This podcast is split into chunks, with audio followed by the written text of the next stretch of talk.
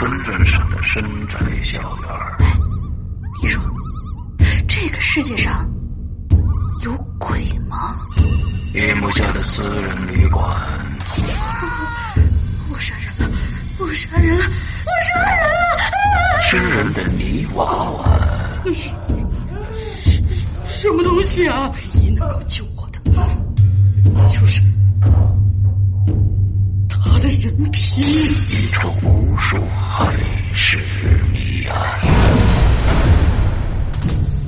鬼影人间为你带来蒋家小院。作者：清水衙门，由龙鳞播讲。二零一七年九月二十九日，登录《鬼影人间》苹果 APP 及官方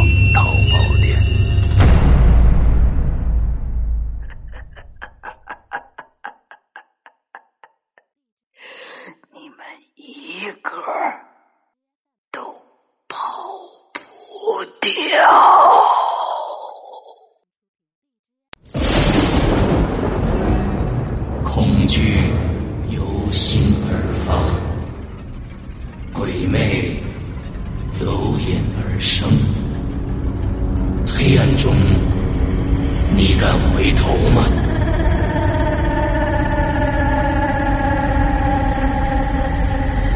现在你收听到的是《鬼影人间》。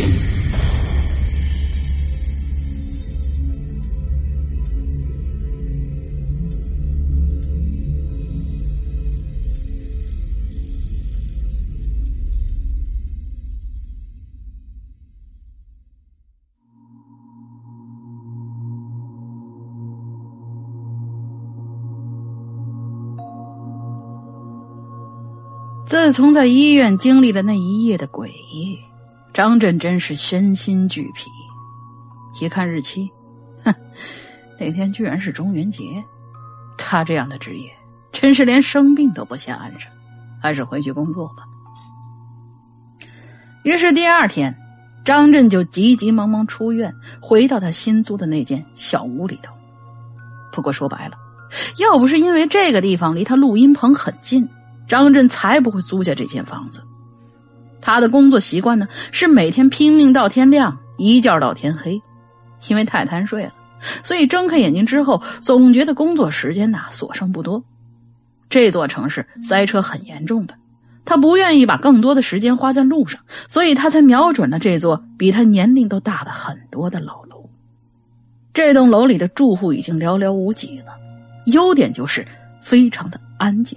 于是，这故事就从他搬进来的第一天开始了。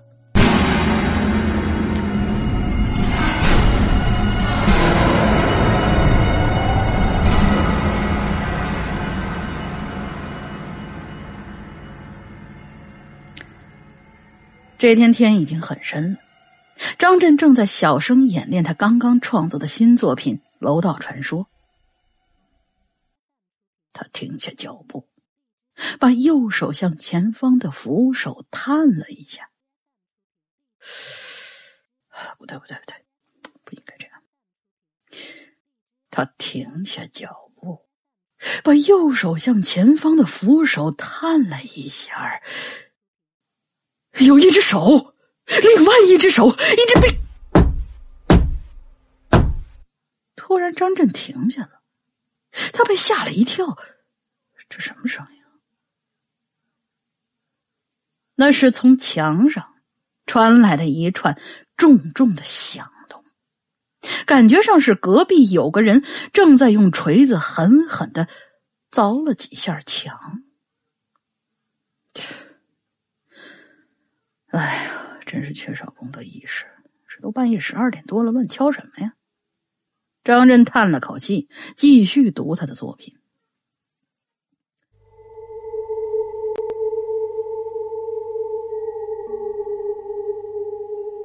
第二天的午夜，张震把一张影碟放进了袋仓，那是他百看不厌的日本电影《鬼娃娃花子》，这是一个充满了诡异色彩的影片。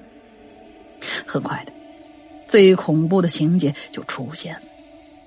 在楼上的女厕所里出现了小姑娘花子空鸣的声音，那是死去的花子正在无助的喊着自己的妈妈。哎呀！哎呦我去！真是诚心要把人吓死呀！张震愤怒的看了看靠着的那堵墙，这搞什么鬼啊？真是得寸进尺了，还比昨天多敲一下，真是。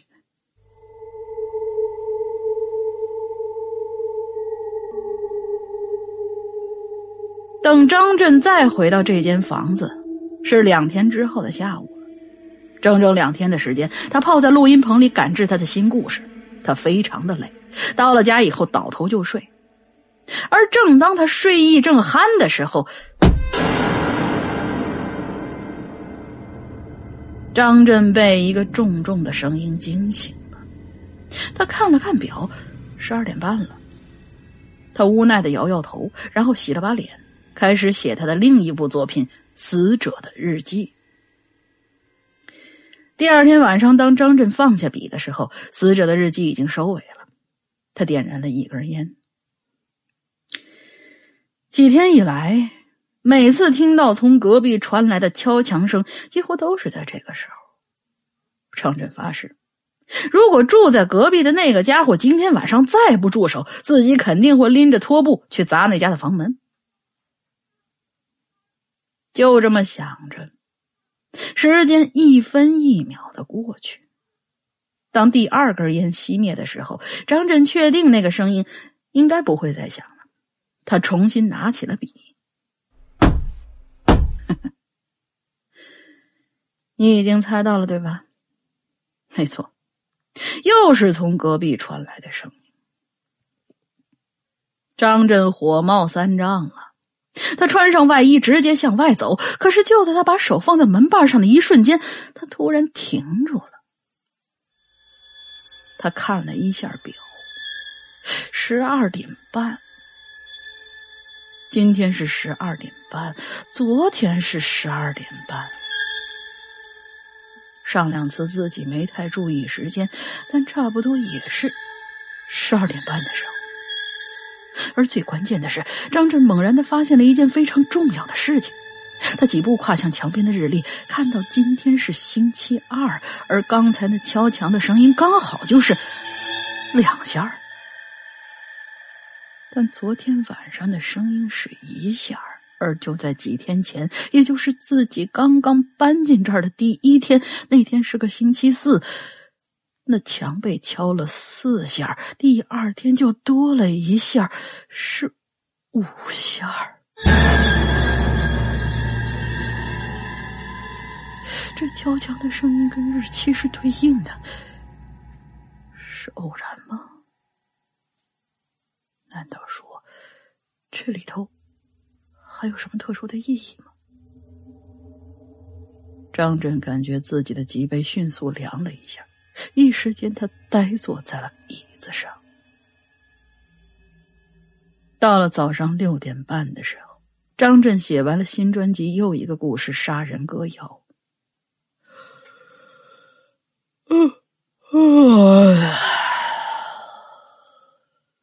他伸了个懒腰，然后推开房门，坐在楼道的楼梯台阶上。他要亲眼看一看住在隔壁房间里的人。但是，整整一个上午，这个楼层除了另一个房间的一位老人开门出去之后，就再也没有其他的动静了。最后，张震只能站起身来，来到隔壁的房间门前，把耳朵贴在门上，但是里头却没有任何动静。张震把耳朵贴的紧了一点再紧了。你干什么呢？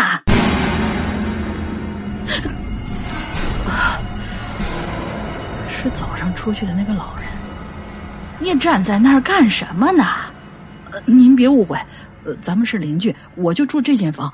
是这样的，有件事儿我挺奇怪的，这些天以来，每天都在后半夜，是不是在十二点半？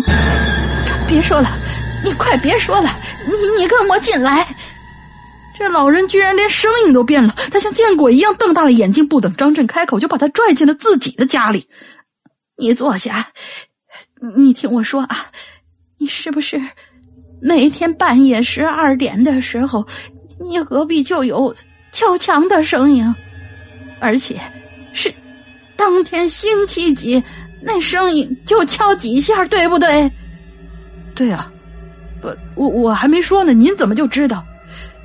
哎，年轻人呐，这老人的表情几乎痛苦的扭曲了。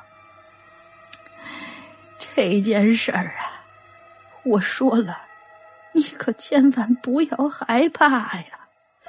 好，您说吧。大概三年前吧，你隔壁的屋主啊。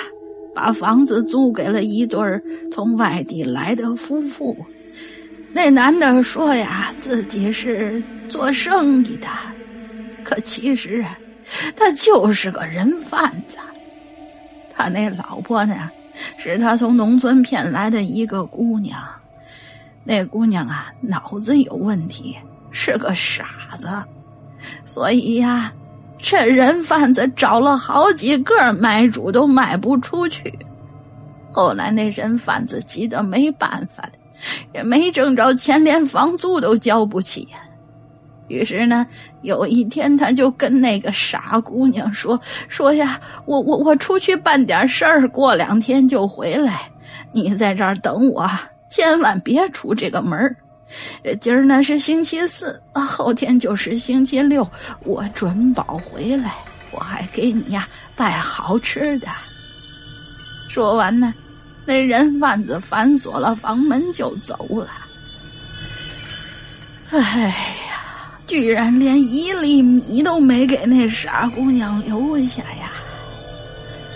那个傻姑娘啊，听说有好吃的。就盼着那人贩子他早点回来。当时啊，他只知道，这一个星期嘛，应该是有七天，他就记住了，那天是星期四。然后呢，怕自己忘了，正好呢，那屋主装修房子的时候啊，留了一个锤子，几个钉子在墙角。那姑娘，就在墙上钉了四个钉子眼儿，提醒自己。就这样啊，那个姑娘每天都按照日期在墙上钉钉子眼儿。当她钉到第三个钉子眼儿，也就是第二个星期三的时候，刚好就是一周了。她呀，实在是饿的。不行了，那个时候，你那个房子的房主啊，连续一周都能听到这隔壁有敲墙的声音，也就也不见有人出来，也觉得挺奇怪的。等到了第八天，他们就去敲隔壁的房门，可咋敲也敲不开呀，于是就报了警了。警察呢，就把这门打开，这才发现呐，那姑娘她已经，已经，哎，那是活活饿死的呀。警察呢，就推算那死亡的时间，一想呢，那就是在头天晚上的十二点半左右的时候。所以啊，年轻人，你在半夜听到那敲墙的声音啊，实际上就是那个死去的姑娘在往墙上钉钉子眼儿啊。十二点半，这个时间，他就是，就是三年前那个姑娘。死的时间呢？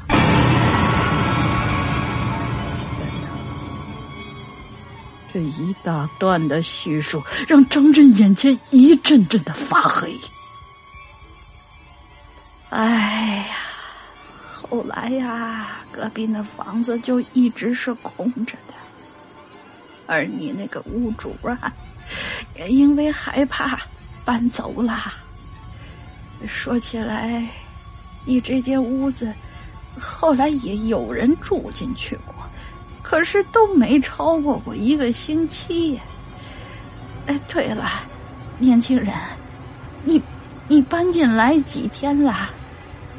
呃，年轻人，年轻人。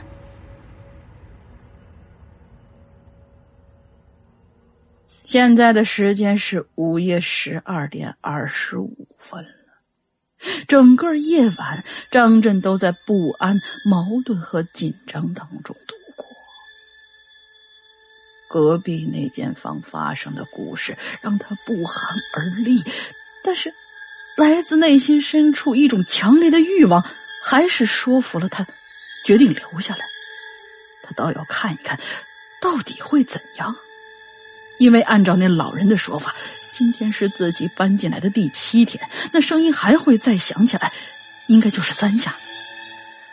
但为什么在这儿住的人都没有超过过七天呢？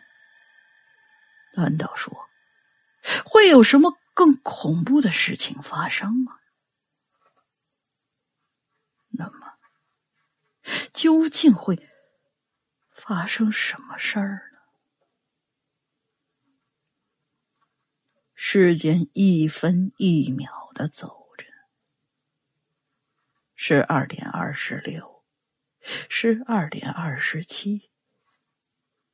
那秒针每动一下，张震的心脏就会向喉咙提升一格。渐渐的，十二点二十八，二十九，二十九分三十秒。屋子里头死一般的寂静，张震紧紧的攥紧了拳头，他的耳朵几乎竖了起来。终于，十二点半了，张震死死的盯着那面墙，可是墙上还是没有任何的声音。可那时间。就快要过去了呀！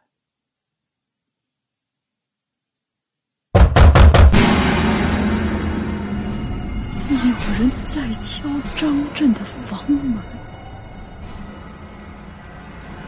张震恍惚的站了起来，他感觉整个房子都在旋转。难道说，这这就是住了七天的人们都搬走的原因吗？难道那个傻姑娘，她会找上门来？张震艰难的向门口挪动着步伐，他想尽了所有的可能性：门外会是谁？会是什么？算了，别想那么多了。既然决定留下来，那就去开门吧。张震试图使出最大的力气，让自己平静下来。他在心里默念自己人生的信条：任何东西，只要它能摆在你面前，那就不是可怕的。他紧紧盯着面前的门板，然后咬紧了牙，把手放上去。接着，他就猛地拉开了房间。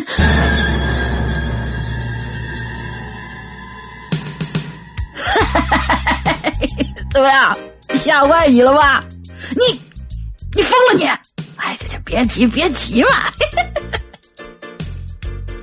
进来的人叫王银，是一家电台的 DJ，是张震的好朋友，同时也是张震杂志专栏的合作人。哎，我呀，听说你正出新专辑，缺一个故事素材，就创造了一个奇思妙想，帮你找灵感。不是你这么能把我吓死，你知道吗，哥们儿？我这也是为你好啊！我这哥们儿可算当老家了。我听说你搬到这儿，这才费了九牛二虎之力，通过刚才那大妈找了隔壁的屋主，一通好说歹说，人家才同意租给我七天。那刚才那故事，对呀，我编的，多精彩啊！你编故事肯定能用得上。你是不是应该请我吃顿饭呢？哎呀，行，就冲你为了吓死我，差点累死。哎，我这真是为朋友两肋插刀啊！我，你要知道，你隔壁那房间一直是空着的，那多吵啊！反正现在我总算是出来了，这会儿要真有一个人待在那房间里头，那肯定